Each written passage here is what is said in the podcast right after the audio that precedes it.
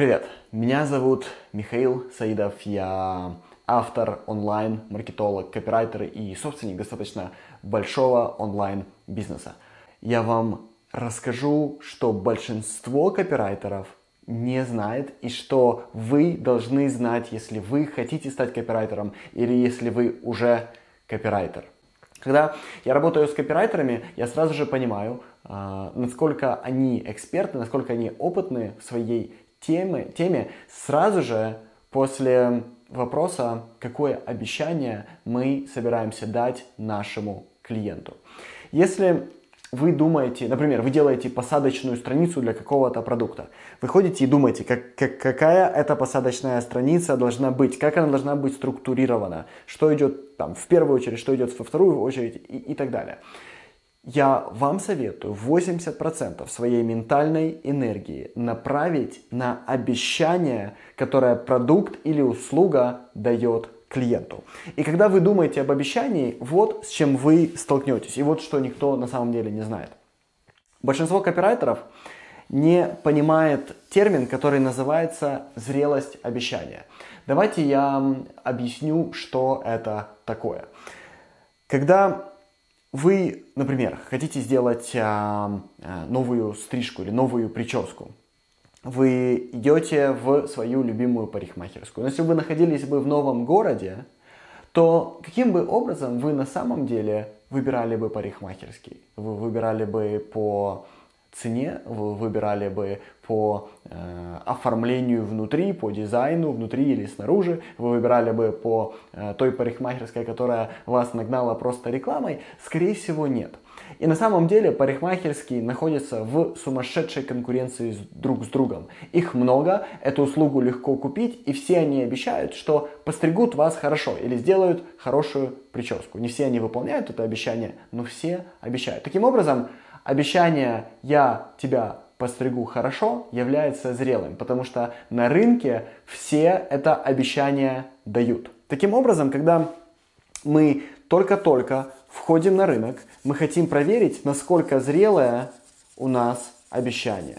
Потому что если рынок является конкурентным, значит он является зрелым, и обещания, которые вы можете дать, дают все вокруг. Но очень часто бывает, что вы можете дать обещание, которое еще никто не дает. Например, когда вы, может быть, вы читали, э, я уверен, вы читали эту книгу Дейла Карнеги э, «Как влиять на людей, да, и как э, находить друзей, по-моему, так она называется. Может быть, я что-то э, переначал, либо запамятовал, но неважно. Когда Дейл Карнеги выпустил свою книгу «Как влиять на людей», он был первый, который с таким обещанием вышел на рынок.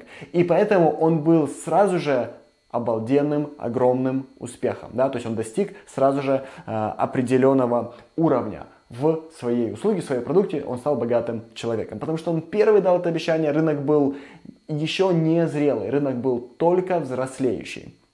Теперь, если так получилось, что вы выходите уже на зрелый рынок, например, вы находитесь на рынке э, диет и фитнеса, да, и ваше обещание, э, как, например, фитнес-тренера, что я помогу вам э, сбросить вес и прийти в форму. Это зрелое обещание. Что вы должны сделать, это выйти на следующий уровень, который называется к обещанию добавляем специфичность. Что это значит? Например, вы помогаете человеку э, приобрести 6 кубиков. Да?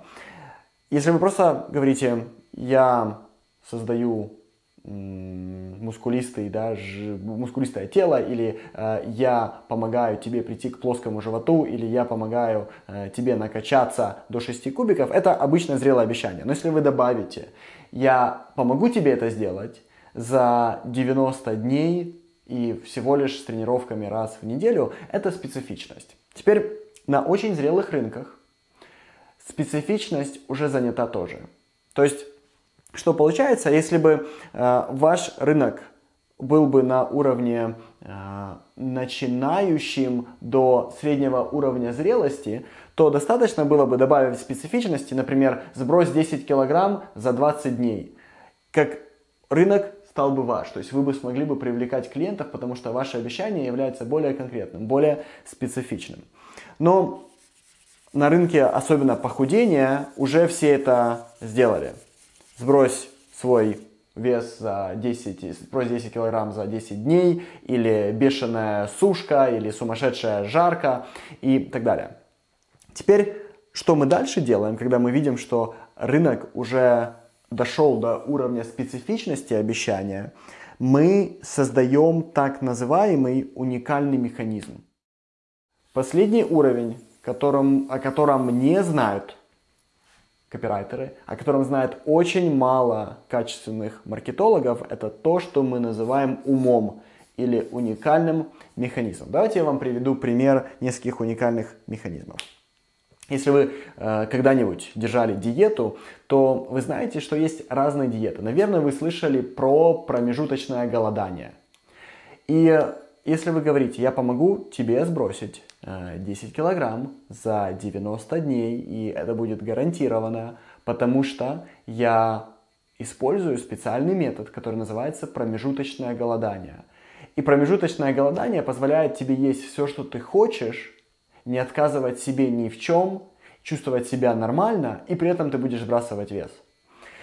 Тогда, когда мы даем обещание через уникальный механизм, в данном случае уникальный механизм является промежуточным голоданием, тогда мы снова разворачиваем рынок в свою сторону. То есть мы добавили уникальный механизм, и люди хотят узнать, что это за уникальный механизм, почему это он с нами работает. Помните, был шампунь Pantene, да, и потом они добавили Pantene Pro V, который специальный элемент, который заставляет ваши волосы сиять, потому что он их якобы э, обволакивает в как, во что-то. Да? Э, это уникальный механизм. Маркетологи Procter Gamble прекрасно понимают, как это работает, поэтому они добавили.